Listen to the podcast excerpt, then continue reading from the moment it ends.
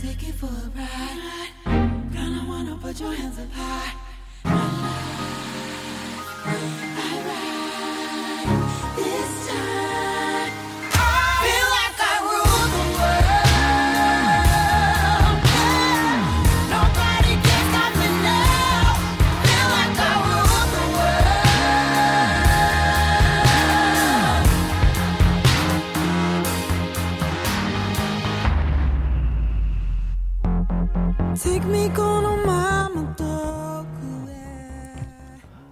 各位听众，大家好，欢迎收听对讲机的第二十不知道多少期，先去看看这是多少期。嗯，让我们来看一看。好，这是第二十四期，欢迎收听对讲机的第二十四期节目。啊，这期节目呢，对讲机邀请到了一位特别嘉宾，每一次都是特别嘉宾。啊，这次的特别嘉宾呢是叫，你叫什么好呢？嗯，让我想想看啊，叫 Glooby 好了。OK，好，今天我们邀请到的特别嘉宾叫做 Glooby，呃，非常欢迎 Glooby 能参加我们的节目。呃，首先邀请 Glooby 给大家做一个自我介绍吧。大家好，我是咕噜比，非常高兴能参加 对讲机的节目录制啊。好的，嗯，玩笑开过头了。反正这期其实没有邀请到嘉宾，所以呃是大耳作为主持人，跟啊大耳的另外一个身份啊，一般大家都会叫我咕噜比，跟咕噜比聊一聊。那我们会有几个主题，其实我想好了，这期大概会讲什么主题的。嗯，但是因为 最近可能反正发生事情也挺多的，然后就是做一个简短的 update，可能会分为好几段的故事，以及我们之前录制的一些节目没有放出来。嗯，但是我还是想跟大家分享一些关于那些故事的，或者说是采访的内容，呃，一段一段的慢慢跟大家讲吧。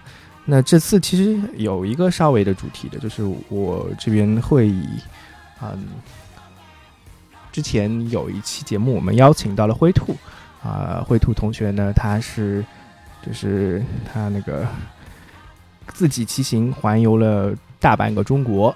上次我们在采访他的时候呢，他已经到厦门了。那我也是采访了他，然后刚好在疫情中间。嗯，他当时在节目里提到一个很有趣的话题，叫做普鲁斯特问卷。啊、普鲁斯特问卷呢是啊，普鲁斯特，也就是写《追忆似水年华》的作者啊，马塞尔·普鲁斯特。他在十三岁跟二十四岁的时候，分别做了两次普鲁斯特问卷。然后呢，就是在这个问题列表中，他探讨了一些非常简单的话题吧，其实就是我们经常能听到的一些问题。但是他在十三岁的时候跟二十岁的时候分别做了两次，嗯，然后也可以，我看到一些评论啊，是说，呃，还是可以那个看到他从十三岁到二十岁的一个转变的。那我因为最近一些事情啊、也在思考很多事儿，所以今天也想借此机会找 Glooby 同学啊，以一问一答的形式来走一遍普鲁斯特问卷。那嗯，这期节目这样子好了，就是我们会分几个段落。第一个就是我们会问几个普鲁斯特问卷的问题，然后呢，中间会穿插几个啊、就是最近几次节目的一些未公开片段以及未公开的经历。那也是希希望给帮助录制的朋友，还有我撩过的那些嘉宾一个啊反馈吧。大概为什么我录了，为什么有些节目没上这样子。那好的，那我们先来到第一个问题，约翰普鲁斯啊不是马塞尔普鲁斯特的问卷中的第一个问题是，那我们也非常希望古鲁比能够好好的回答这件问题。第一个问题是，你认为最完美的快乐是怎样的？好的，现在大耳的身份切换到了古鲁比了，古鲁比要开始回答这件问题了。哇，这个问题好难哦，让我想想看。嗯，反正我们先定一个基调吧。所有的问题我都会尽量不要去做太多的虚假的回答啊。我前两天还刚好找了一个朋友帮我那个 做问卷的时候，发现我这个人还是挺会回避问题的。那我觉得最完美的快乐是怎样的呢？嗯，平静吧。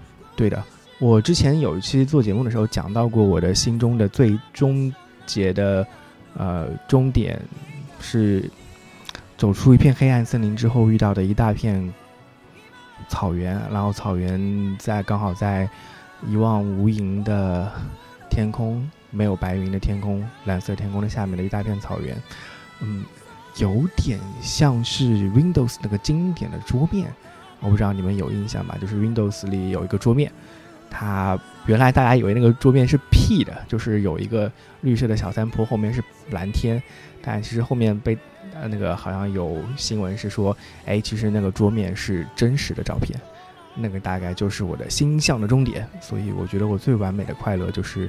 能够到达那个地方，然后能以一种非常平静的心态去面对那些，就是看到那个景色吧。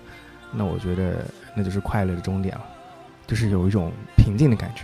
可能也是因为我现在非常内心非常的不平静，所以我非常渴望平静吧。好了，这是第一个问题。那啊，大耳就会问第二个问题了。嗯，你最希望拥有哪种才华？嗯，作为古鲁比的话，最希望有哪种才华呢？回顾我的人生，我觉得我是那种大多数事情，我可以一开始的时候上手比普通人快一点点，但是只要到了呃平均水平，或者说是啊刚好入门阶段过了以后，我就会陷入一个停滞不前的状态。嗯，然后。比如说什么编程啦，啊，读书啦，都是大体是这样子。我就可能可能比一般人好一点，但是嗯，还是挺垃圾的。那我最希望拥有哪种才华呢？现在的话，我希望有一种智慧，嗯，能够那种智慧是什么什么样一种智慧呢？啊，可能说是那种。开悟的智慧吧，就是，哎，其实跟第一题各个问题有点相关性，也是能让自己平静的那种感觉。哎，其实我想到这里的时候，我突然想到，我之前经常看 YouTube 的时候，看到有一个有一个大师叫 Guru，嗯，就是啊，格鲁，格鲁好像在印度那边经常被叫做一种大师，有一个格鲁叫做萨格鲁。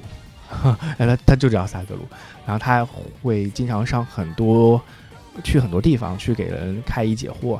然后我觉得那个格鲁他就非常萨格鲁啊，这个人他就非常有那种悟的感觉，他答回答的问题都非常有哲理，嗯，然后他也不会回避很多，好像平时我们可能觉得哎有有些不太好谈的事情，比如性啊什么的，他也不会回避那些东西，他也会直面啊人的本身欲望。我大概想变成那种人，然后我也想有那种萨格鲁那种可以把简单的事情说的有哲理的才华吧。好的，接下来是第三题，你最恐惧的是什么？最恐惧的是什么？我以前最怕老鼠，对我特别特别特别怕老鼠。嗯，可能是因为我非常小的时候有听过或者说看过一些片段，就是啊有鼠疫啊、鼠灾啊、人呃老鼠吃人的那种。所以我最恐惧的可能是老鼠。小的时候，我要是踩到死老鼠，我就会立刻跑出去很远那种。嗯，老鼠真的太恶心了。好的，下一题，第四题，你目前的心境怎样？哦，这题真的好难啊。嗯，我最近因为有各种方面的困扰，工作方面的、感情方面的各种方面的，所以心乱如麻。嗯，是的，心乱如麻。好的，第五题了。还在世的人中，你最钦佩的是谁？这个问题也比较难。嗯，我是一个比较反对偶像的人，就是我觉得，我觉得有好多人反对偶像啊。比如说，我觉得鲁迅也挺反对偶像的，还有我很喜欢的伊斯兰教也很多反对偶像，但这里的偶像跟鲁迅那个偶像应该不是一个偶像，就是我不希望把一个人当做你要变成的对象。嗯，对。那如果说我最钦佩的是谁？克里斯蒂亚罗纳尔多吧。嗯，因为我觉得还过得挺简单的，然后也不在意别人的看法，过得非常的自我。嗯，如果要选那么多人的话，我会选 C 罗。第六题啊，你认为自己最伟大的成就是什么？嗯，像我这种自卑的人，不会有觉得不会觉得自己有什么最伟大的成就。但是你是要问自己哦，最伟大的成就是什么？我好像记得前段时间前两年的时候啊，我会参加一些面试的时候，我我在考虑啊，就是我在预先编排这些问题的时候，我就想，哎，如果别人要我这问题的话，我就跟他们说，我最伟大的成就是考上 C 幺九。我觉得其实蛮丢脸的，说这种问题的答案，最伟大的成就居然是考上 C 幺九。啊，sorry。好，下一题了。你自己的哪个特点让你觉得最痛恨？我自己的哪个特点让我觉得最痛恨？其实我有很多缺点，比如像我非常不能坚持。嗯，我在人生中坚持的最长的一件事情是撸管，但是我觉得可能是因为撸管成瘾了，所以这不是我主动要坚持的东西。嗯，所以我有一度非常痛恨我自己的那种 没有自控力啊，但是好像我对那种自控没有自控力又又是比较淡然的态度，我觉得他那是我人格的一部分，所以我没有也没有那么痛恨。如果说真的要说痛恨我自己的哪个特点让我觉得痛恨，哎呀，这个问题也好难。嗯，我能不能先跳过这个问题啊？不行，你不能跳过这个问题，你一定要先回答。嗯，这是正视自己的过程，你得回答。各位听众，你们想想看，如果别人问你们你自己哪个特点最让你痛恨，你也会觉得很难回答吧？因为如果你有一个特点是你痛恨的，那你多半想改，但是这个同时你又改不了，嗯，这种矛盾的环境，像陷入一种漩涡中，反而是很难看清楚你自己最痛恨自己哪一点的。嗯，我觉得我这个时候要说，如果是我最痛恨的点，会觉得是找个替罪羊，它其实不是我最痛恨的点。所以我最痛恨自己到底哪一点呢？其实我还挺喜欢我自己的，我没有什么特别痛恨自己的特点。如果非要找的话，可能我觉得我不太成熟吧。但是我不太痛恨我自己不成熟啊！哎，烦死了！我经常被认为是二十几岁的年轻人，但我其实已经三十岁了。我真的已经三十岁了，我已经三十岁两个月了。嗯哼，痛恨自己的特点。哦，好吧，最后我想想看，我痛恨自己的特点就是，有些时候我过得太纠结了，不太放得开。好吧，勉强算这个特点吧。啊，好，终于来到第八个问题了。第七个问题真的烧了我太多脑细胞了。第八个问题，你最喜欢的旅行是哪一次呢？格鲁比同学。其实这个问题对我来说很好回答，因为我人生中的旅行并不是很多，然后留下印象的旅行也不是很多。如果说我最喜欢的旅行，应该是我在我已经忘记掉具体我是哪一岁了，应该是十五岁或者十四岁的时候啊，我高我上高一的时候，那是我们家唯一一次全家一起去旅行啊，因为我我爸爸虽然说他他每年单位里都有旅行，但他从来不带我跟我妈，然后那次我也不知道为什么突然之间他就带了我妈跟我一起去旅行，然后我们就去了内蒙古，去了包头、北戴河。还有秦皇岛，哎，去了还挺多地方的。然后在这次旅行中也遇到了我生命中非重非常重要的啊一个人，对，非常重要的一个人。嗯，那次旅行对我来说带给我特别特别多的东西，所以这个问题对我来说非常简单，就是那次啊，嗯，唯一一次家庭三个人一起出去旅游。我们家到底怎么了？第九个问题，你最痛恨别人的什么特点？哇塞！啊，这是要吐槽我周围的人吗？我最痛恨别人的什么特点？其实我还挺不爱的，别人大多数特点我也能接受。那如果说最痛恨的话，可能我真的还挺讨厌别人欺骗的，或者说他们自欺欺人，或者说他们欺骗我，我都挺讨厌的。嗯，暂时也就列为这一点吧。可能我未来会发现别人还有什么让我痛恨的特点，但是欺骗这一点，我觉得我还是挺痛恨的。不管是欺骗他人，还是他们自己欺骗自己。OK，next one，终于找到了第一个阶段的最后一个题目了。你最珍惜的财产是什么？啊，我觉得我最珍惜的财产是我过去三十年来的个人的生活的记忆。可能没有三十年来的生生活记忆，因为我可能一一岁、两岁、三岁、四岁的时候没有什么记忆，大概就是那些朋友、朋友，对朋友他们的经历，他们告诉我的经历，以及我跟他们一起的经历，还有我自己的经历，那是我最大的财富。其他没有了。我觉得抛开他们的话，我一无所有。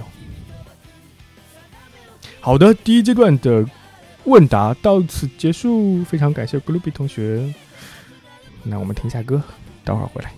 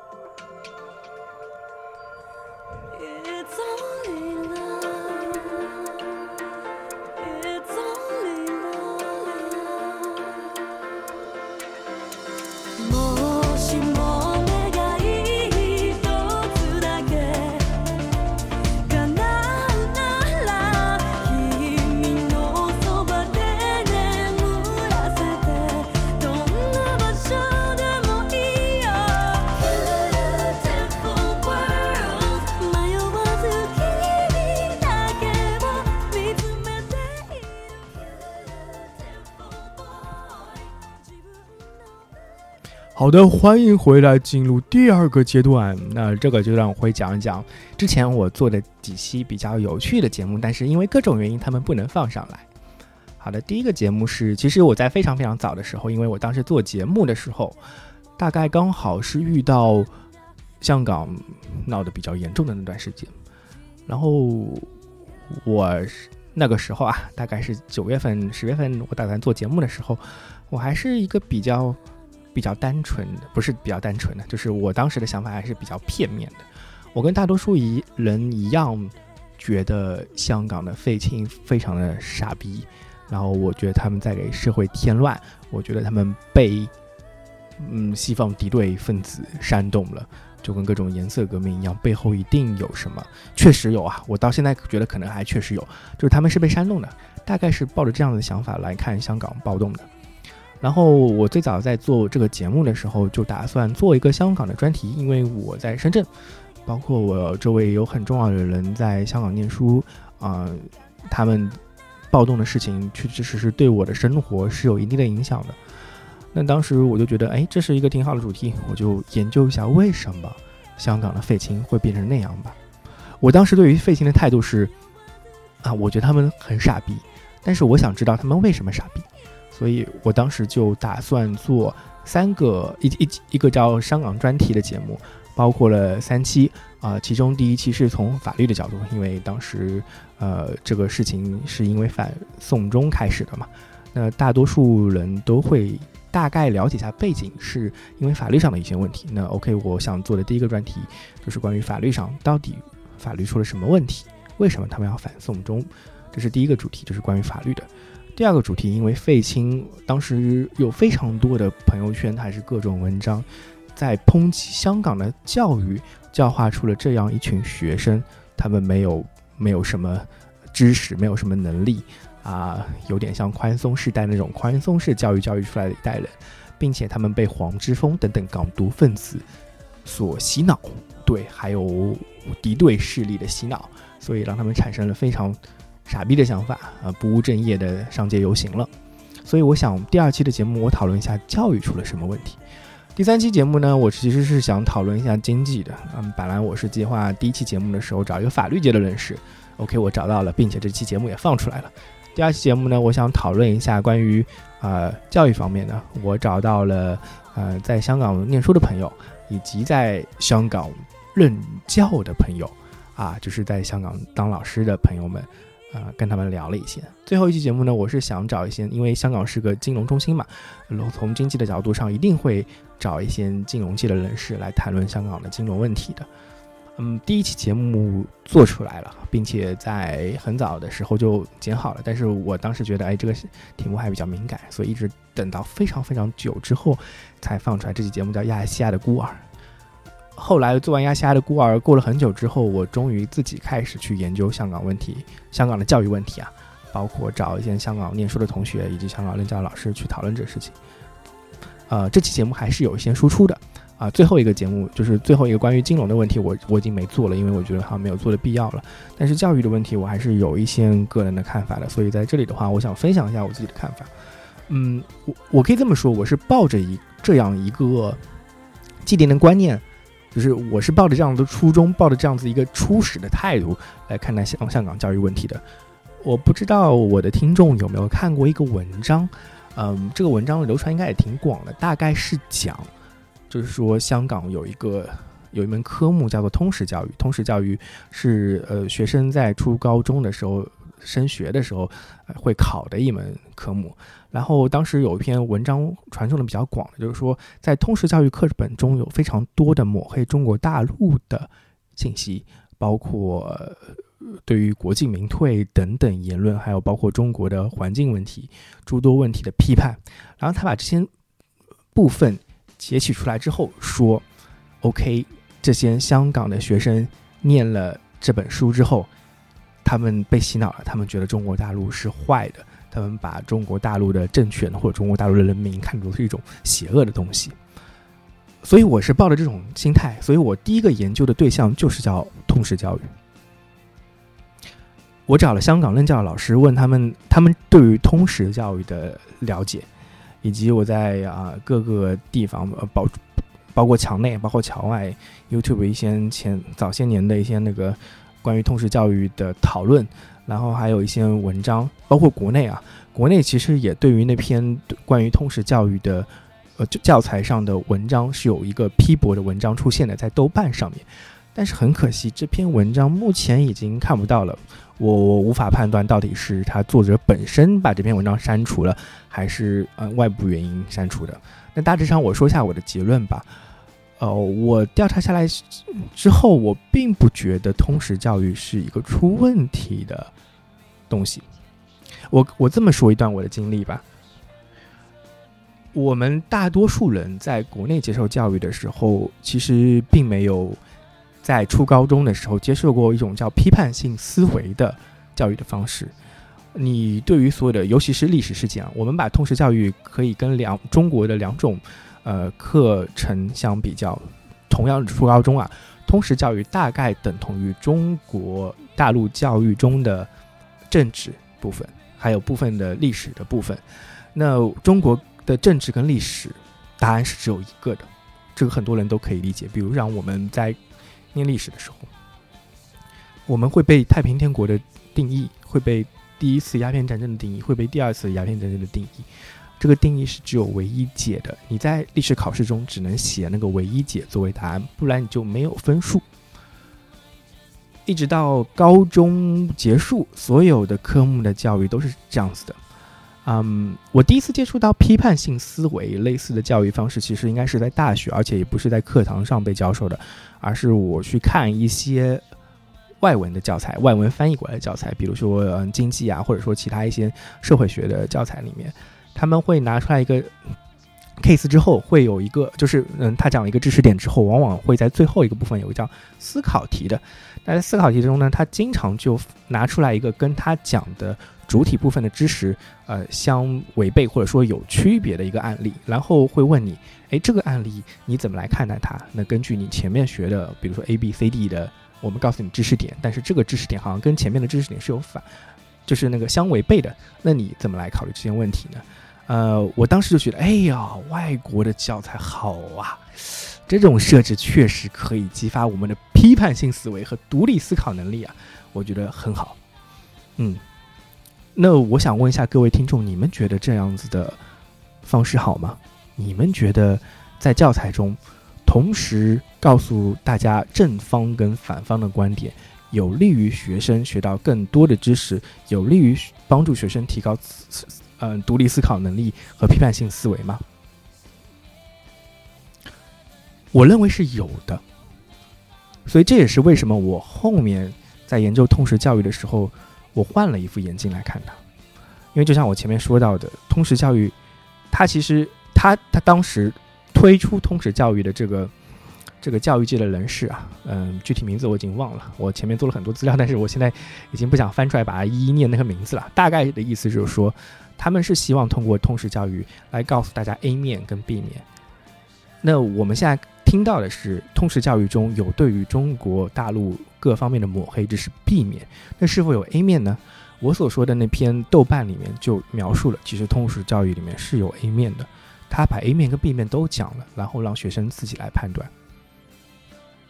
我觉得这一点是 make sense 的，啊，是合理的。包括这也是我看到通关于通香港通识教育的比较早的一个讨论。其实有一点我觉得非常有趣啊，因为我也关注了很多报道的时间线。就是今年啊，去年应该是一九年，关于香港通识教育出现了非常多的指责。其实，对于通识教育、香港通识教育的争议，早在一五年甚至更早的时候就已经在香港当地开始了。我我说一个非常有趣的一点啊，就是我们现在中国大陆这边的看法是，通识教育确实带坏了香港青少年的想法，他是有点反动思维的。OK。哈，他让香，他让他让香港人小孩去思考国进民退是还对还是错？他觉得国进民退是错的，诸如此类啊。我举个例子，我就拿国进民退这个事情来说了。那很好玩的一点是，就是我们说的啊，小粉红或者说是左呃极左左翼左翼啊，就是中国这边呢是觉得通识教育在抹黑大陆。很有趣的一点，站在对立面的那些。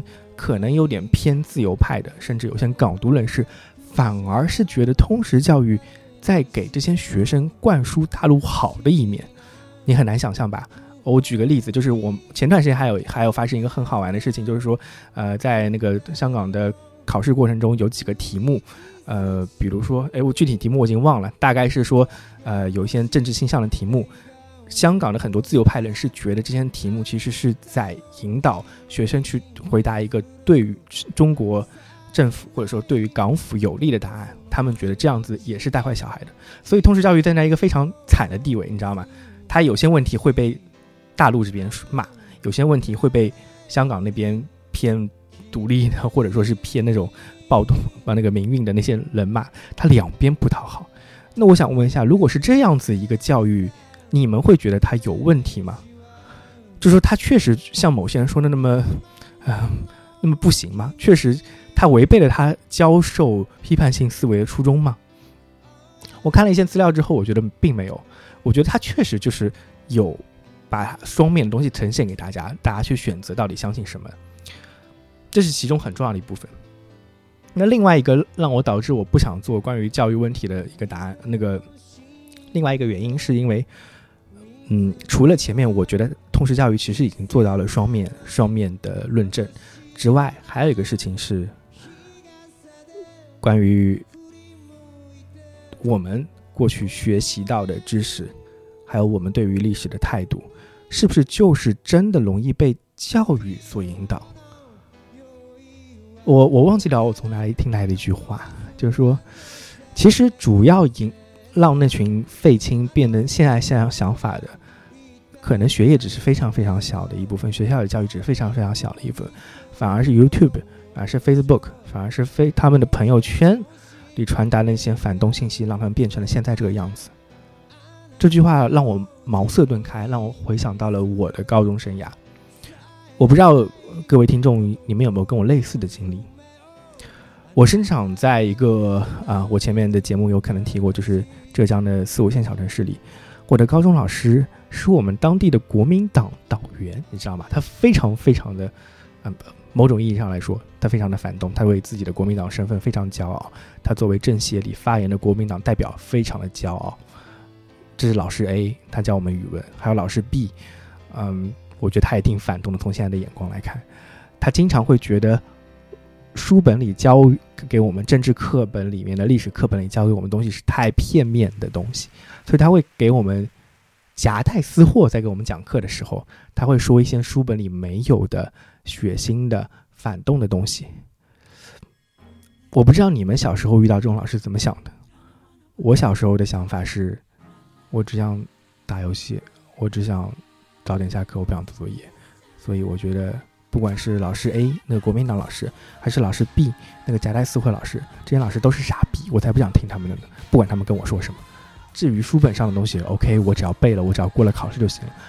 我也不想思考那么多，到底这个是对的还是这是错的。我没有责任感，我想打游戏，我只想玩儿。如果他们不让我去网吧打游戏，我会挺烦的。嗯，所以很简单，所以我我如果我把我自己的身身份带入到那些那些那个学生里面，我觉得就很很搞笑。你们真的指望他们因为通识教育就改变他们的想法吗？那些 就像就像他们，他们现在已经在大街上闹来闹去了，他们已经不想念书了。你觉得这群人是会上课认认真真听的通识教育里面讲中国的不好，就真的认为中国不好了吗？学生都是很叛逆的，他并不会觉得你教教给他东西就是正确的，他会有自己的一些很傻逼的想法，他觉得他自己知道的事情才是正确的，他会觉得朋友告诉他的事情是正确的，不会觉得老师告诉他的正事情是正确的。那既然如此，通识教育有什么好被批判的呢？对吧？他他其实讲了 A 面跟 B 面，他同时也没有。那些朋友圈、Facebook 里面的信息产生的负面效果更大，结果还有人把它拿做一种武器来告诉我说，香港的教育出了问题。那我想问一下，比起香港的教育，中国的教育是不是也有问题呢？因为这方面的各种思考，我发现越发觉得这期节目我做不下去了，我也不想再讨论了，因为没有意义。而且从那个时候开始。我的思想有了一些转变，我并没有一开始的那么讨厌香港的废青了。我我再重复一遍，我一开始是非常讨厌香港的废青的，我觉得他们破坏了香港，然后破坏了我周围人的一些生活。所以我在做第一期法律的问题之前，我是很讨厌废青的。做完法律之后，我觉得 OK，港府也挺傻逼的。然后做完港府的，我开始研究教育之后，我发现。好像教育问题并没有我想象的那么大，而是我们在带着一种有带有滤镜的眼光在看待香港的教育问题，觉得香港好像哪里都出了问题。但真的是香港出了问题吗？还是其他方面出了问题呢？OK，以上就是我的一个未上线的节目，关于香港教育的问题的一些背后故事。那我们休息一下，回来再次回到普鲁斯特问卷的第二部分。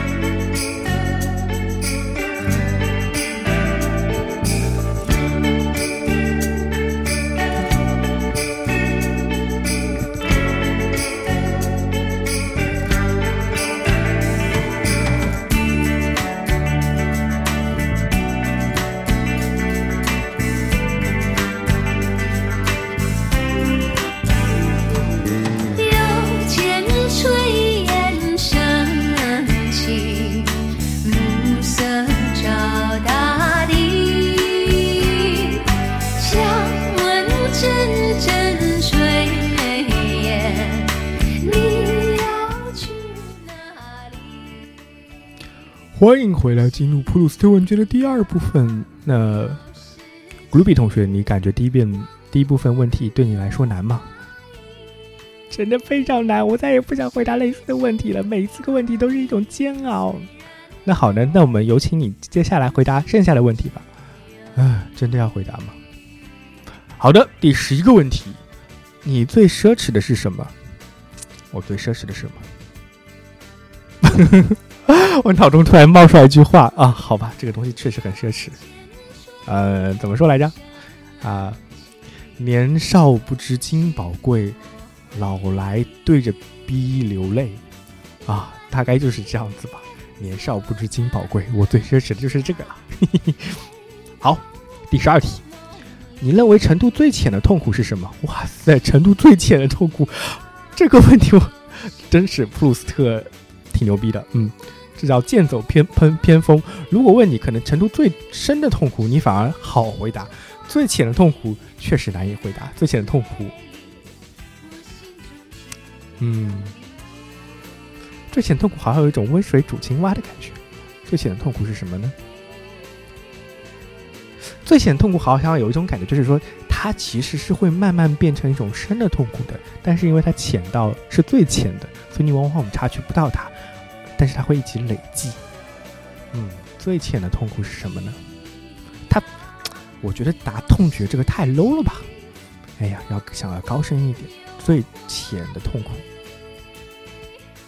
嗯，不知道，可能是对自己的否定吧。其实大多数问题，我的第一个反应都是不知道。对，你要问我你最喜欢的旅行是哪一次，这我知道。但是你要问我最浅的痛苦是什么，我大概不知道。哎，可能就是这种无知吧。很多人都不知道无知是一种痛苦哦。好的，这题我答过了。第十三题，你认为哪种美德是被过高的评估的？哇！我是一个道德批判者，你居然问我这种问题？哪种美德是被过高的评估的？古鲁比同学，你来回答这个问题。啊，古鲁比同学想了想，哪种美德是被过高的评估的？对所有贞洁的美德是被过高的评估的。其实还有很多美德，但是因为我是一个反贞洁的人士，所以我尤其对于贞洁的美德额外的持有恶意。好的，下一题吧。十四题，你最喜欢的职业是什么？其实没有哎啊，这题也好难回答，好难回答，好难回答。我现在就像一休哥在挠自己的嗯头啊，有一个两个漩涡，我想疯狂的把自己的头发挠出两个漩涡，这样子嗯，可能能增加自己的智力吧。我最喜欢的职业是什么？现在的话，我最喜欢的职业是丢飞盘的飞盘运动员。嗯，最近我疯狂的迷上了丢飞盘这项运动，非常感谢安迪教练带我进入这个领域。丢飞盘实在是太酷了。酷到我打打了一个嗝。好的，下一个问题，第十五题，你对自己的外表哪一点不满意？我靠，我满不满意的点可多了。你问哪一点不满意？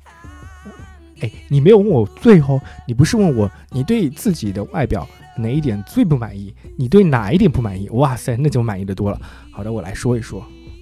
嗯，我觉得可能身高不太满意，我可以再长四公分的。原来我觉得我的理想身高是一米七六，但是我现在只有一米七二，差了四公分。啊，第二，我的手有点小，你知道吗？我的手比我周围的女性朋友可能还小一点。嗯，他们觉得是，他们说手小意味着啊也小，B 呃也小，嗯，B 呃人工自动小音 B 也小。OK，你们知道意思就可以了。好痛苦啊，这种问题啊。然后我觉得我有点瘦弱，嗯，这一点我也不满意。然后眼睛的话，我的右眼。是右眼吗？对，右眼有一些问题，右眼是有一个针线一样的东西，嗯，右眼也不太满意。然后我身体的黑色素太容易沉积了，所以我很多痣。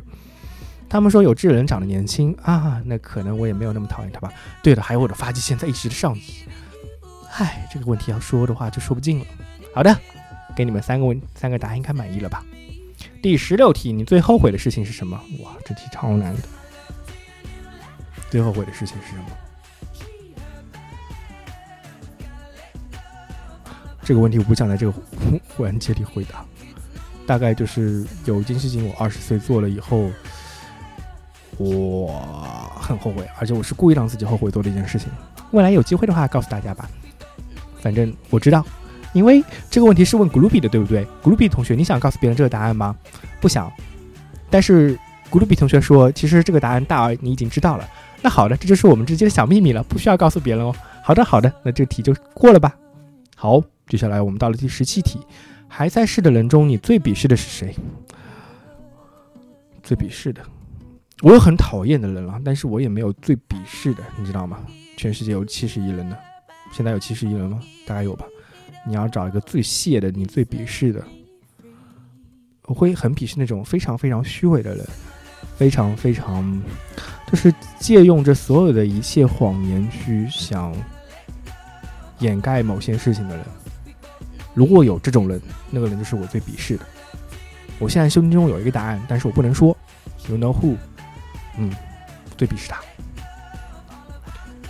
第十八题，你最喜欢喜欢男性身上的什么特质？哎我的妈呀，普鲁斯特，你是个 gay 吧？你怎么问自己这种问题呢？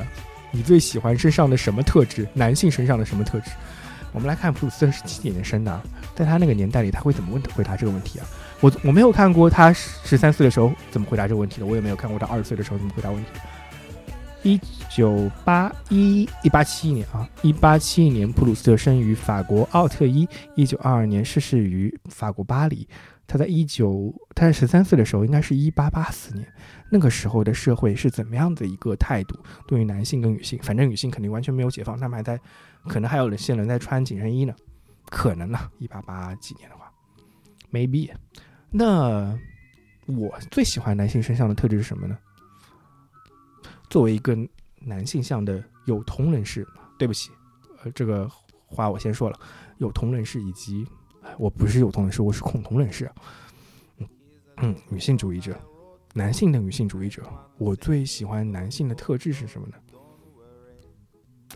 我喜欢一道，我想到一个好答案啊！如果相比女性而言，我觉得我们男性的优势就是我们不会有月经，我们不会有分娩，所以不会经历这两种痛苦，以及啊，所以我们就可以在随时随地快乐的发情，以及嗯发情，对发情，以及随时随地。想干嘛就干嘛，没有那种生理上会带来的可能导致歇斯底里的痛苦。对我们与痛苦无缘。嗯，这是我觉得男性身上比较宝贵的特质，相对来说女性好一点特质。嗯哼，好。下一题，你使用过最多的单词或者词语是什么？哎呀，这个问题是个好问题。来自头马的小朋友们，如果你们在听这个节目的话。接下来要进入赘语关的环节喽。我们经常会说什么呢？如果我不做节目的话，我最近跟朋友聊天的时候，我经常发现我有几个很习惯的词语，我会经常重复的。一个是然后、其实、可是、所以、话说，嗯，还有嗯嗯嗯嗯嗯，都会说。嗯，这些就是我平时说的比较多的话吧。然后我在做节目的时候，还会经常有个口癖是说，我经常会说啊，我会跟。嘉宾问问题的时候，我会说：“哎，这个问题我很好奇。”突然之间变成了宾果里的那个千反田的感觉，好好奇哦。好的，大概就是以上了。那第二十题，哇塞，你们知道吗？十八题问过我你最喜欢男性身上的什么特质，以后他二十题的时候又问我你最喜欢女性身上的什么特质喽？你为什么不把十八、十九题放在十八、二十题放在一起问呢？要把它分开。女性身上的什么特质？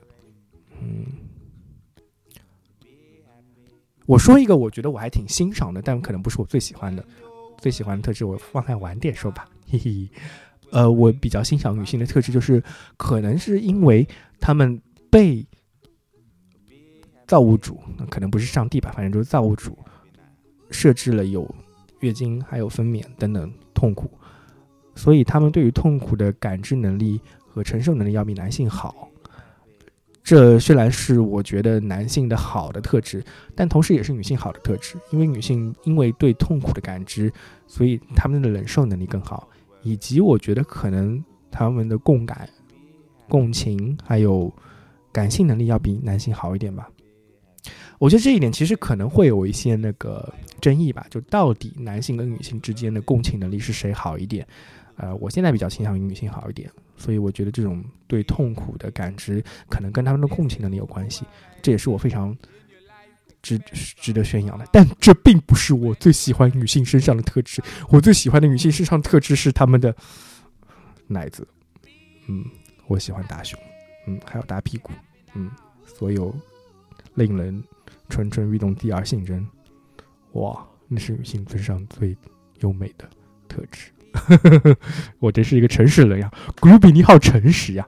好的，接下来我们进入到第二十一个问题，你最伤痛的事是什么？哎呦，最伤痛的事，我不觉得我有什么最伤痛的事情。是啊，最伤痛的事情好像没有什么特别特别痛苦。虽然有些经历，我我觉得经历的很痛苦，当时的节点觉得很烦，然后甚至有些生理反应。就是你知道吗？就是当一个人有呃心理极度的痛苦的时候，他可能会转化为心理上的、生理上的痛苦。这是一种就是叫什么“情到深处，情到深处会出死”，诸如此类的吧。反正我有过那种类似的经历，但是我现在回想起来，我也不觉得那些事情是我最伤痛的事儿。好像我这个人跟伤痛有点无缘，虽然我会烦恼，虽然我会烦，但是你问我伤痛的事情，我是说不出来的。嗯，活在幸福生活中的人呢。那如果我真要说最伤痛的事是什么的话，嗯，嗯这首歌的背景音乐叫《Be Happy》。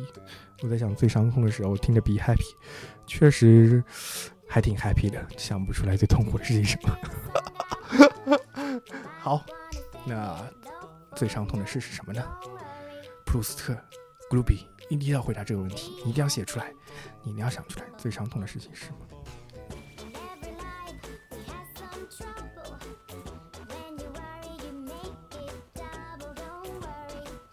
负罪感吧，嗯，是有些时候做了事坏事情之后的负罪感，还是挺痛苦的，觉得自己一无所有，一无是处。好的，下一题，你最看重朋友的什么特点？朋友有趣，对，就观看中他们的有趣的点，但是具体是什么样的有趣的点呢？我说不上来，按照有趣就可以了。有趣是个很 general 的词，什么样的人都可以有趣。好，Be Happy，这首歌太好听了，我们先听下歌吧。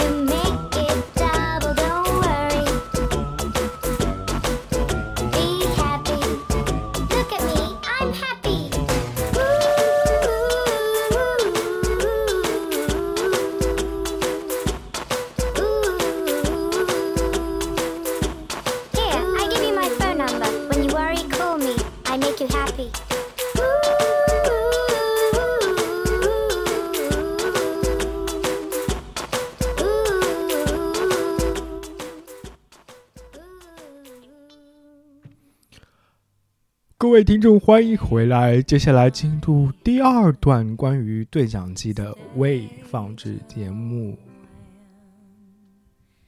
其实这也是一个专题，跟上一个段落我讲的东西类似。上一个段落我讲的是关于香港的话题，那这个话题也是后来我觉得可以作为一个专题了，因为它其实能采访人非常多。那这个故事呢，是我在前两个星期的时候，我去了一趟广州。我 这个节目跟很多节日都非常有缘啊。之前我们在三月几号来着？十二号是吗？妇女节的时候，我们发布了一期节目叫《女性的榜样》，哈，凑了一波热度。然后我们又在大概在什么时候呀？哎，我已经给我忘记掉了。反正我又凑了一个时间啊，五四青年节的时候，我们发了一期节目叫《分裂》。对，这两期节目其实都是哎挺凑热度的。然后在五月十七号的时候，哎，这天我倒是记着了，我我又发了，就又又参加了一个活动。嗯、我我不知道当天什么节目啊。啊，各位听众，你们知道五月十七号是什么节目吗？节日吗？啊，五月十七号呢是世界恐同日，可能是恐同友好日吧，大概是怎嗯怎么样的？大概的意思就是说，嗯，同性恋人士希望这一天大家能够考虑考虑关于同性恋的问题，并且，嗯，偏就是修正一下自己对于同性恋的一些偏正偏见的看法，能够正确的认认识同性恋这个群体，能够理解他们。我不知道我的解释是不是有问题啊？那如果有嗯相关的了解的朋友，可以给我指正一下。大概就是在这一天，呃，我莫名其妙的参加了，不是莫名其妙，就是我有计划，不是不是我有计划，哎、是我原来有计划在这一天去拜访我在广州的一个呃有这方面就是有一个 gay 朋友，对我我要去拜访一个广州的 gay 朋友，原来我会计划跟他录期节目的。呃，但是我没想到，非常巧的那一天是世界恐同日，于是我就参加了他组织的一个活动，是一个同性恋朋友举办的一场非常小型的摄影展。于是我就在广州参加了一场同性恋朋友举办的关于同性恋主题的摄影展。所以你们知道了，这个专题其实是关于同性恋的。那我在这个活动中呢，也遇到了非常多的有趣的人。以及他们身边的故事。嗯，我先说说看我对同性恋的态度吧。我其实是有一点恐同的倾向，对我可以直言不讳的说，我有点恐同。嗯，这可能是跟我小时候的一些经历有关系啊。然后，嗯，对，大多数是因为个人经历，所以我恐同的同时也恐爱。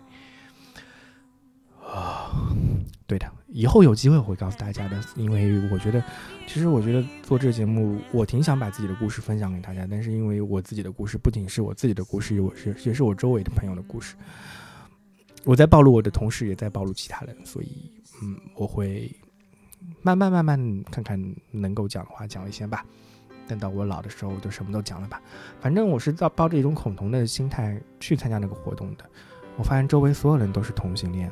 啊，而且大多数是男同，啊、所以开始的时候我还是比较拘谨的。我 我觉得很奇怪，我不知道他们能不能发现我是一个直男，并且我恐同。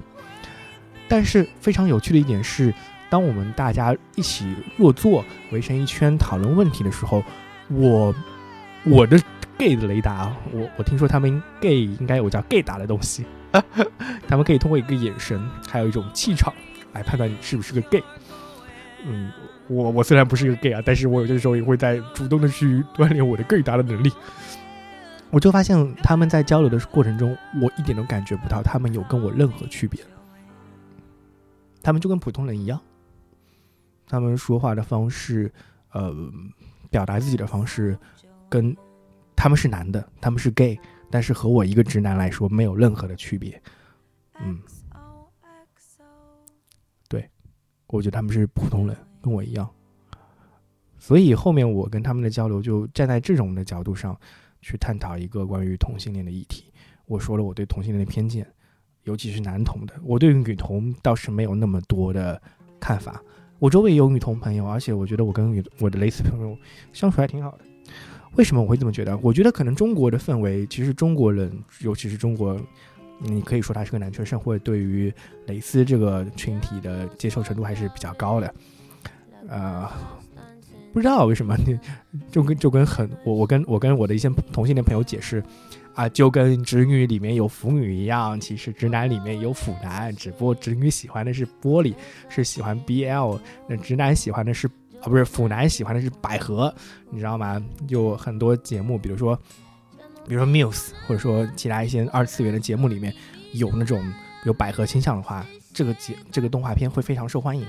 我我觉得可能很多二次元人能能理解这种喜好啊，包括我去看一些蕾丝片的时候，我觉得嗯蕾丝片挺爽的，看两个大美女抱来抱去、亲来亲去，很享受啊。虽然我看 GP 会觉得非常恶心，但是我觉得蕾丝边一点问题都没有，就是这样子一个态度。所以中国因为是男性多，男性不会反感看两个女的抱来抱去、亲来亲去，男性不会反感蕾丝的。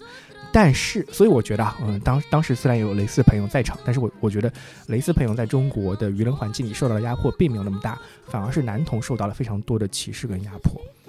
这是为什么呢？我跟我当时的那些那些那那些那那几个朋友聊，我觉得很大一个问题是因为，嗯，同男童的被污名化，很多时候是跟他们那个艾滋病的污名化所相关联的。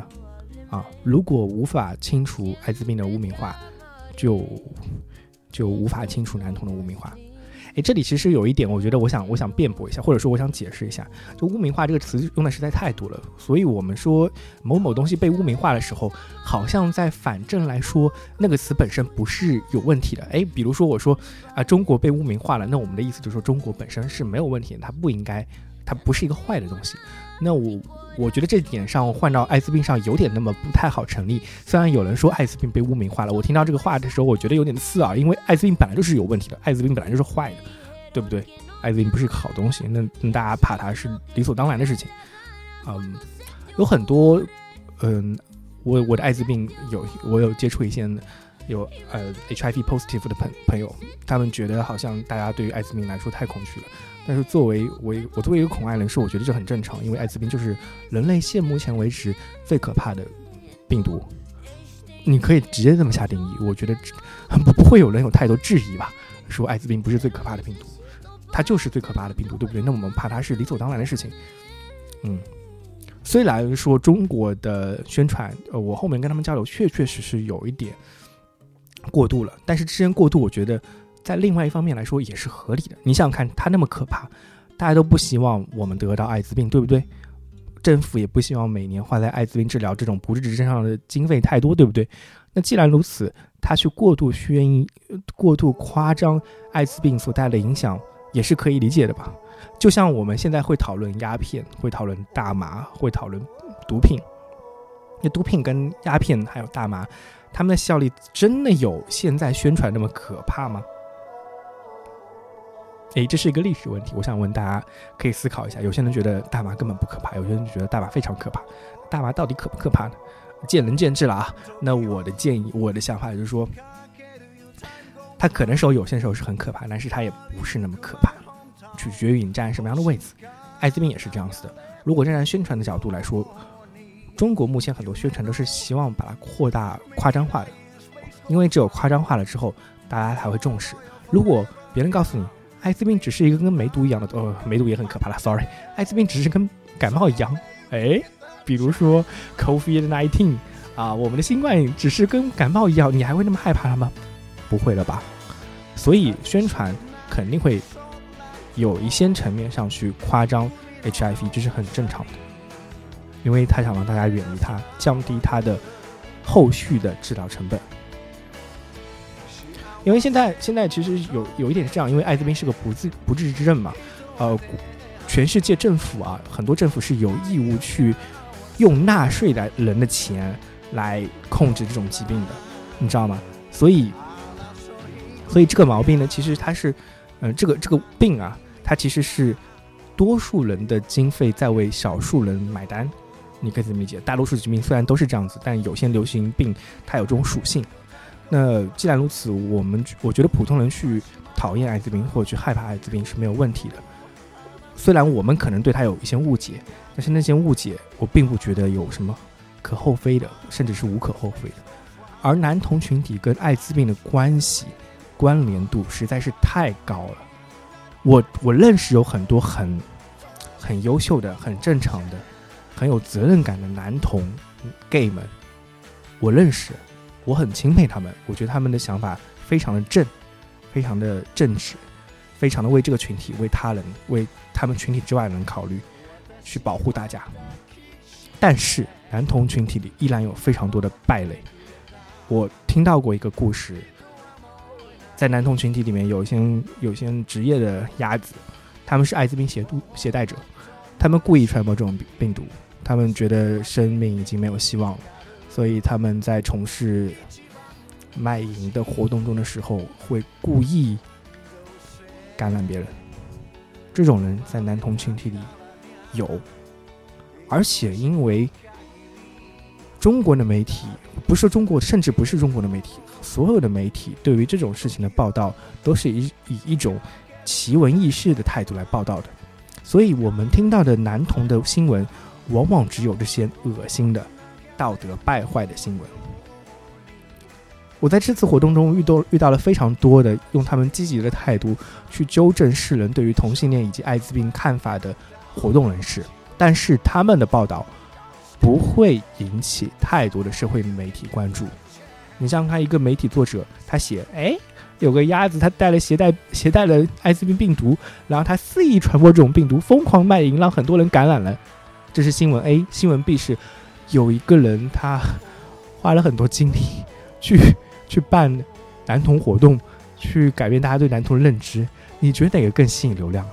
肯定是 A 呀，大多数人看到都是 A 呀，大多数人看到的是大学生群体中艾滋病携带感染者的数量在飞速的上增，尤其是男童群体中、男大学生群体中的艾滋病数量在上升，这样子的社会新闻，他不会听到有人在那边非常努力的希望纠正这种印象的。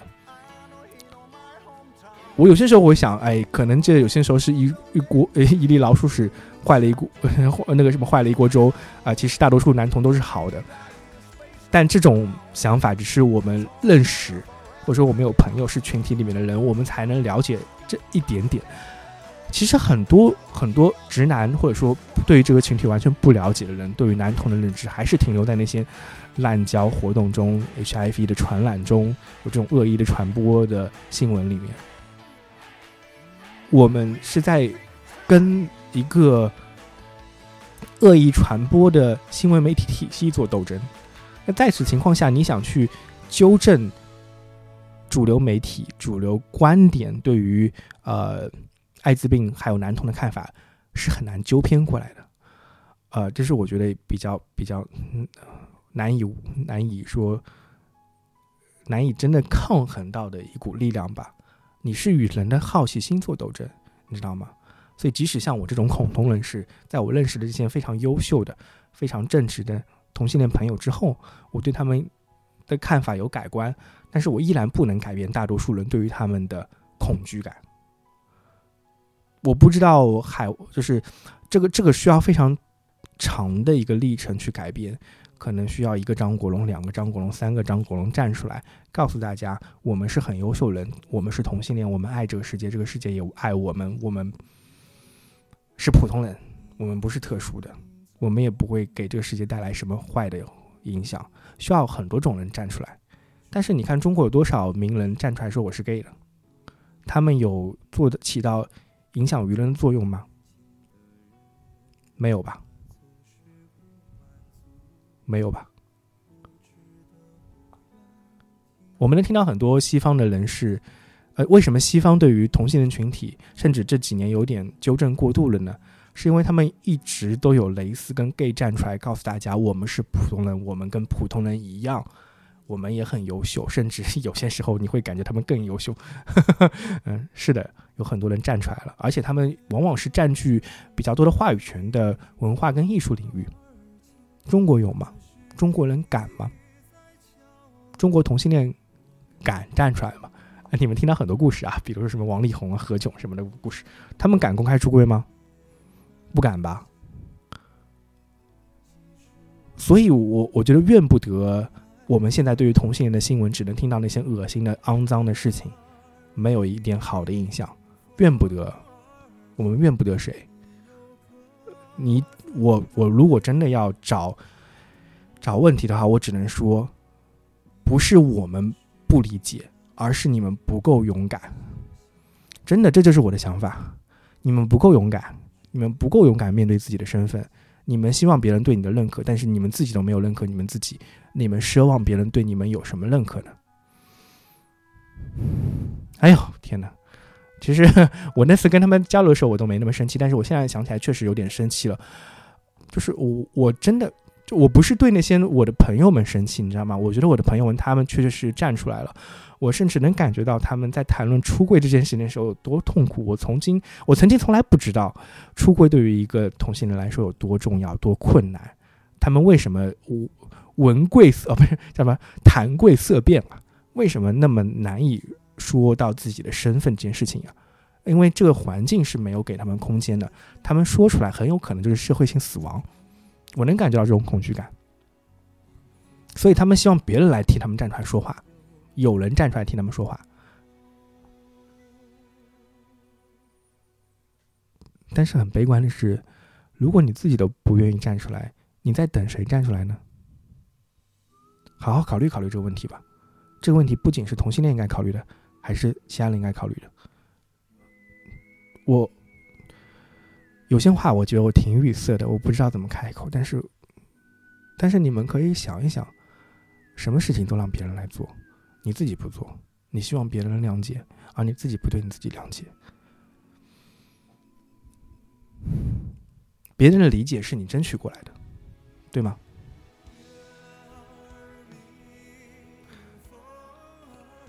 我其实当时真的有有些想法是想找他们聊的，深入聊聊这些话题的，但是啊，但是我打住了。我觉得我现在还没有准备好，等我准备好的时候，我会以更好的态度来跟他们对话。我希望呈现给大家更好的节目，关于同性恋这个群体，同性恋的问题不是同性恋的问题，是每个普通人你们会遇到的问题，怎么来面对自己，怎么样寻求别人的理解。好的，那我们接下来听听看歌吧。嗯，刚才其实放了好几首歌，还重复了呢。啊，来一首我很喜欢的歌。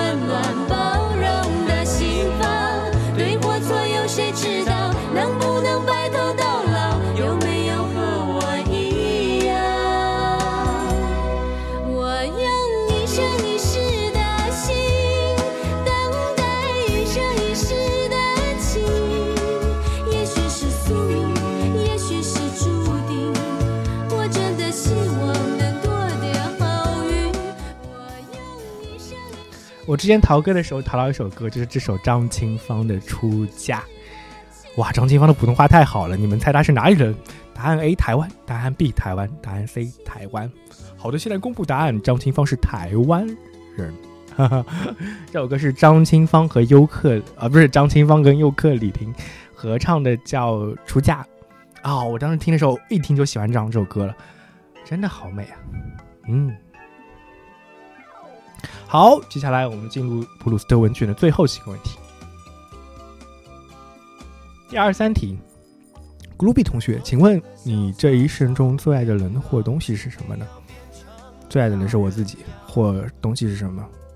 东西暂时没有吧？对我没有恋物癖。OK，最爱的人是我自己。二十四题，你希望以什么的方式死去？你希望以什么样的方式死去？其实我之前的想法还挺大的，我想以世人都知道我的方式死去。如果说希望的话，我是以上这种方式死去的。但是有些时候，我觉得平静的死死去也挺好的。死嘛，什么方式都可以。好，第二十五题，何时何地让你感到最快乐？最快乐。嗯，最快乐。最快乐是什么样的一个感觉？是快感吗？前面我又说快乐对我来说是一种平静，那这个题我就换一种吧，是让我最有快感的时候。嗯，以前跟我女朋友在一起的时候非常的快乐。嗯，是的，但是我已经忘记到最快乐的时候是什么了。很多时候都很快乐吧。好，第二十二题，如果你可以改变你的家庭的一件事，那会是什么？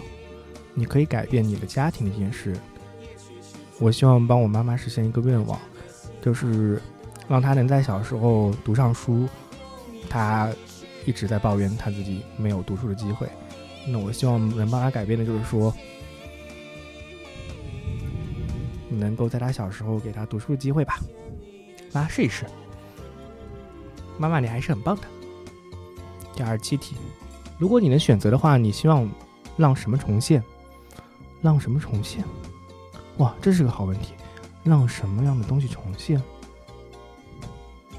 我希望回到从前，我希望回到我十三岁的时候，然后带着现在的记忆过去。十三岁的时候，二零一三年，二零零三年，我会告诉二零零四年的时候夺冠的是欧希希腊队。嗯，那个去买彩票，然后那个时候我就可以立刻去淘宝入职，走上大风的生活。嗯，这是很好的梦幻想，嘿嘿。第二十八题，你的座右铭是什么？小时候我的座右铭是坚持到底就是胜利，因为我老把这句话挂在嘴边，一直告诉我弟坚持到底就是胜利，多到我自己都忘记了，所以我最能做的事情就是坚持。座右铭，座右铭嘛，座右铭就是你往往你做不到的事情才会变成你的座右铭，对吧？你希望它发生，所以你把它挂在嘴边。所以我就经常希望我能坚持，实际上我根本坚持不了。嘿嘿。好的，以上就是普鲁斯特问卷的全部二十八个问题了。嗯，居然就结束了，第三段好短啊。那接下来呢，我们就会有一个彩蛋喽，就是看看普鲁斯特是怎么回答这些问题的。我找几个比较好玩的吧。十三岁的时候回答，普鲁斯特说，他认为最浅的痛苦是和妈妈分开。最喜欢在哪儿生活是我的理想国。我有回答过这个问题吗？我有回答过我希望在哪儿生活吗？好像没有吧。你认为现实中的幸福是怎样的？活在那些我爱的事物当中，包括美丽的大自然、大量的书籍和音乐。不远处有一家法国歌剧院。普鲁斯特，你是个小资产阶级啊。嗯，布尔乔亚的精神在你身上重现。好的，你欣赏的小说中的女英雄是谁？这不是我回答的问题啊。普鲁斯特有好几份的吗？他说几个普鲁斯特问卷中出现的问题，原来他有好几个问题，我只回答了前面二十八个，原来他还有很还有很多问其他问题的。好吧，我先说一下普鲁斯特怎么回答现实中最形象的女性是谁的。他回答有天分却过着平凡生活的女人。天哪，这是一个十三岁小孩的答案吗？挺厉害，挺厉害的。那你最喜欢的小说中的女英雄是谁？那些非常有女性气气质、非常柔弱、非常纯洁，任何一面都非常美的女子。十三岁的普鲁斯特回答这个问题的时候，充分感表现出来自己是一个男性主义者。嗯哼。哦，这题我也回答过。你最欣赏的男性气质？我的回答是特征呐、我说的那个特征是不会有那个不会有痛苦，什么事情都能干。他回答智慧更有道德。他最欣赏的女性气质是温柔、自然和聪明。我回答的是感性，对，还有对痛苦的忍耐。二十岁的答案，过了七年之后，普鲁斯特又做了一份这个问卷。你最喜欢女性身上的什么品质？他依然在回答温柔的女性的迷人气质、阴柔的吸引力。让我们回到二十世纪初、十九世纪末、二十世纪世纪初那个年代，我觉得普鲁斯特这么回答还是很正常的。那个时候。大家对于男性跟女性的想法还看法还是有非常多的局限性的，对，所以他有着这样子的想法很正常。你最看重朋友拥有什么样的品质？敏感。哇，他希望他的朋朋友 sensitive 吗？倘若他们对我具有某种身体上的吸引力，那他们的敏感就是我需要的。二十岁的时候你在想什么？好的，我再重复一遍这个这个问题啊。你最看重朋友拥有什么样的品质？普鲁斯的回答：他希望他朋友非常敏感。倘若他们对我具有某种身体上的吸引力的话，那他们的敏感就是我需要的。是女朋友吗？还是男朋友？嘿嘿。嗯哼，那我们现在看还有什么好玩的问题。普鲁斯的回答：你最伤痛的时候是什么？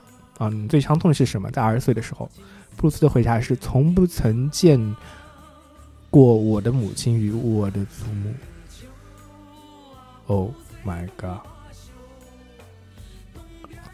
好吧，我也没有见过我的祖母，但是我见过我的母亲。你最想成为什么？我自己。哎呀，这个回答好，我的答案也是我自己。好的，以上哎，最后一个问题，最后一个问题，我刚才回答二十八题的时候，是我的座右铭是什么？弗鲁斯的问题也很好玩，我的回答是坚持到底就是胜利，然后同时解释了坚持到底就是胜利，是因为我无法坚持。嗯，这这这，我的回答来源其实是因为我小时候跑四百米，我老是坚持不到最后，我老是跑几步就要开始走路，然后最后一百多米开始冲，所以我老是在跑步的时候就自己一直跟自己说，坚持到底就是胜利，坚持到底就是胜利，然后这就变成了我的座右铭。那普鲁斯的回答呢？我宁愿不说，担心那些会带给我坏运气。原来你真的可以逃避问题啊！好的，那看来我也是逃避问题的人。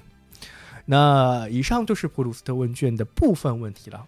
没想到这不是全部的问题呀、嗯哼，这里其实还有一个问卷调查是普鲁斯特问卷及其本人的回答英文答案的，我点开看一看哦。呃，不过我应该不会翻译了，因为好像实在是太多了。哦、w h a t is your most dislike? My own worst qualities.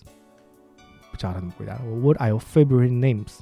I only have one at a time. Who are your favorite heroines of history? 这题我不知道他回答了什么哎，我不认识那个人。什么 Cleopatra、Cleopatra，这不是法老吗？ 我看他说他最喜欢的女英雄在历史上，克里奥佩拉、克里奥帕特拉啊，对，果然是那个女法老。他最喜欢女法老啊，我不知道那个女法老是什么故事。那个女法老不是埃及艳后。好，How would you like to die? A better man than I am and much beloved。好像跟我差不多嘛，这个答案。好的，以上就是普鲁斯特问卷的一些回顾了。那还听一下吗？嗯。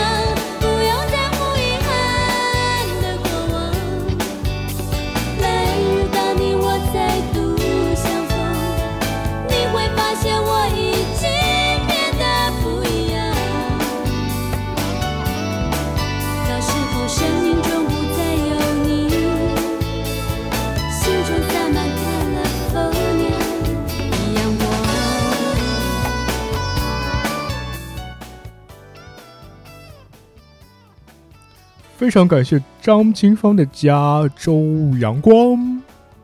好的，也非常感谢古鲁比参加本次第二十四期节目普鲁斯特问卷调查，感谢古鲁比，谢谢大家，谢谢大家，非常感谢大二邀请我参加本次对讲机的节目，这也是我第一次录制对讲机的节目，放屁吧你！你你录制了好多次，每一次都有你啊？是吗？好像以古鲁比的身份参加还是第一次呢。下次换个笔名吧，我不希望别人知道你叫古鲁比。好的，下次换个笔名吧。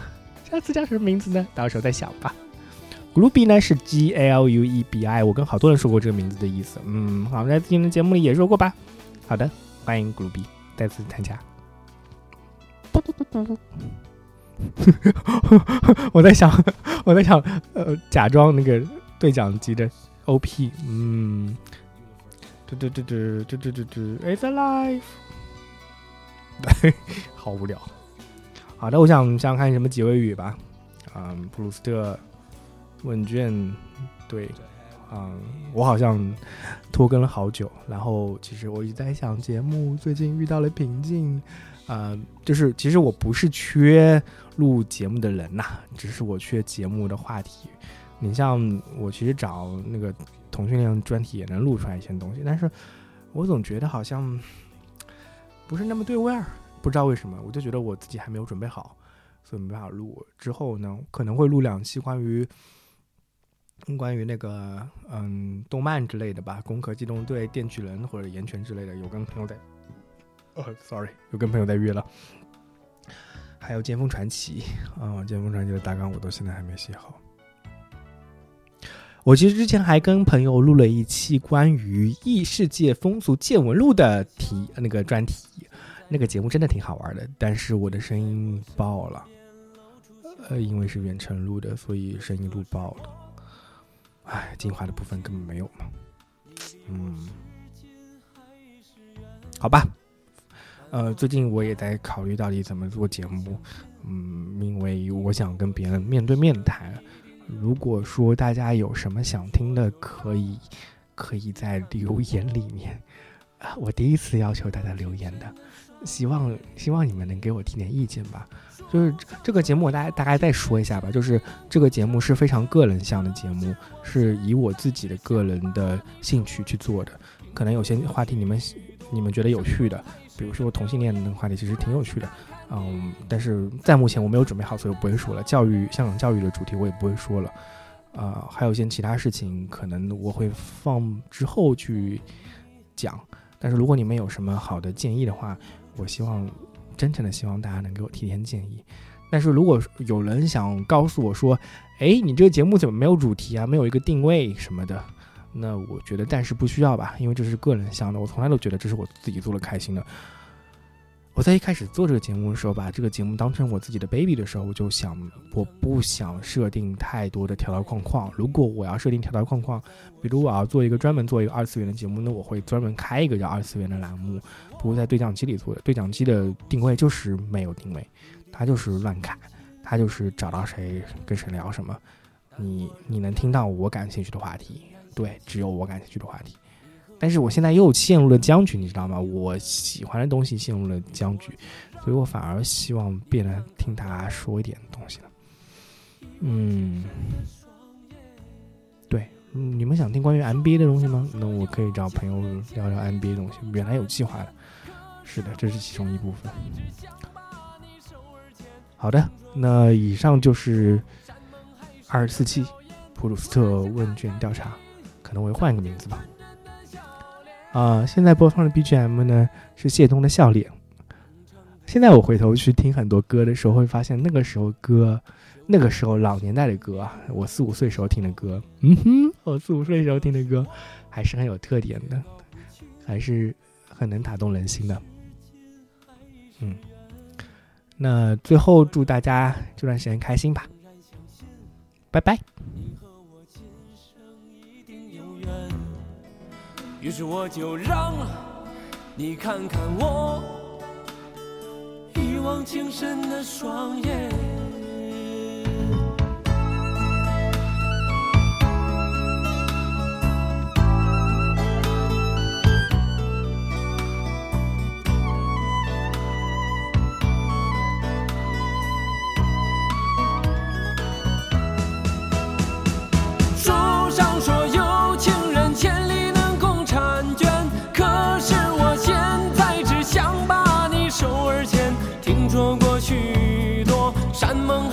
的表演，突然想看看你曾经纯真的笑脸，